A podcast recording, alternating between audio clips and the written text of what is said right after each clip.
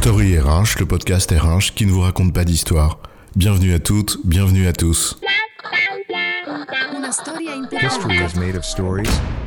Dans cet épisode, nous allons nous interroger sur les conséquences du réchauffement climatique sur les métiers. Oh, tu sais, moi, le climat qui m'intéresse, c'est le climat des affaires. Autant dire que ta météo, à part celle de mes clients, ah bah, ça m'en touche une sans faire vibrer l'autre, comme disait Jacques Chirac. Eh bien, si le réchauffement climatique te fait ni chaud ni froid, prends garde à toi. Tu connais la cigale et la fourmi? La cigale ayant chanté tout l'été se trouva fort dépourvue quand la bise fut venue. Tu veux dire que le réchauffement climatique va avoir des conséquences sur mon entreprise, sur les métiers, donc sur mon activité Sérieuse? Oui, et on va explorer le sujet. Alors, climat, métier et compétences, trois conséquences. C'est quoi l'histoire? Bon, on va pas épiloguer ici sur le réchauffement climatique et sur la responsabilité qui incombe aux humains, et notamment à nos modes de vie dans cette affaire. On va prendre ce réchauffement comme point de départ. Et nous interroger sur ses conséquences sur les métiers. Pas difficile d'abord en effet de se figurer que certains métiers sont plus durs à exercer que d'autres quand les températures augmentent. Pense d'abord aux métiers physiques qui s'exercent dehors en plein cagnard, les plantations, les champs de coton et le bagne de Cayenne ne sont pas si loin. On pense d'abord, en effet, aux conséquences physiques de la chaleur, et c'est normal. C'est la première expérience qu'on en fait personnellement, y compris pour des métiers en apparence moins exposés. Va animer un cours ou une formation dans une salle fermée où il fait plus de 35 degrés, et on en reparle.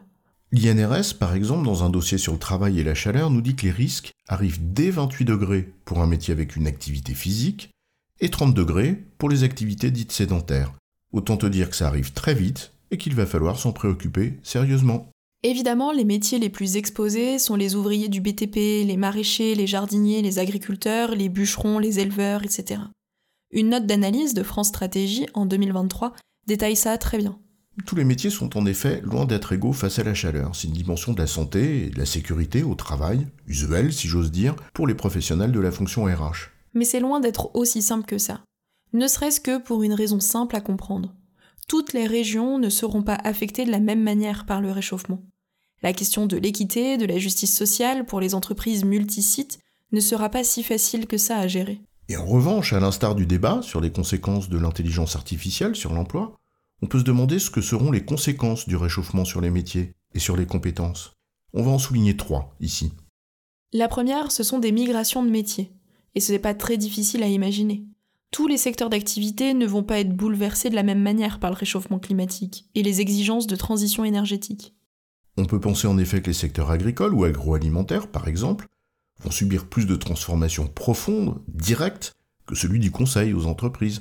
Donc qui dit transformation profonde de l'activité Dit transformation profonde des métiers pour la réaliser. Bref, un enjeu majeur de gestion prévisionnelle des emplois et des compétences, de carrière, d'effectifs pour la fonction RH. La deuxième conséquence à laquelle la fonction RH doit se préparer concerne la transformation des métiers existants non pas qu'ils vont disparaître, mais leur exercice sera modifié. Pas seulement dans les conditions de travail, mais surtout dans les compétences qu'ils exigeront. Dit concrètement, tu ne pourras plus exercer certains métiers si tu n'as pas, par exemple, un background sérieux sur le sujet climatique au sens large. Il sera en effet plus possible de ne pas tenir compte de l'énergie consommée, laquelle, comment, des conséquences qui vont derrière, etc. On pourrait même dire que tous les métiers seront impactés d'une manière ou d'une autre, qu'il s'agisse de nouvelles compétences clés ou au minimum d'une conscience minimale à avoir. La troisième conséquence à prendre en compte, c'est évidemment l'émergence de métiers nouveaux, ou du moins encore peu développés, car la transition climatique fait naître des besoins dans les entreprises. Des éco-concepteurs, des spécialistes de l'efficacité énergétique, des spécialistes du traitement des déchets, du recyclage, mais c'est aussi des métiers plus éloignés, comme des chargés de reporting de durabilité, des spécialistes du droit, etc. Sans parler des pénuries de main-d'œuvre qui viendront ajouter une couche de difficulté à tout ça. Autant dire que la fonction RH a déjà du pain sur la planche. Le réchauffement climatique est loin d'être exempt de conséquences sur les métiers. La DARES nous rappelle d'ailleurs à cet effet que, je cite, la transition devrait s'accompagner d'une réallocation relativement importante de la main-d'œuvre, à la fois entre secteurs et au sein des secteurs clés de la transition.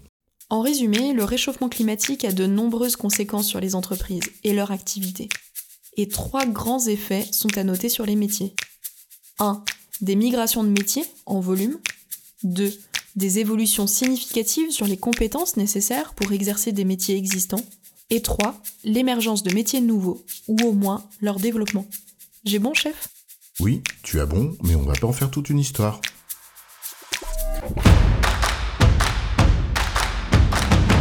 Story RH, le podcast RH qui ne vous raconte pas d'histoire. Retrouvez tous les épisodes sur storyrh.fr.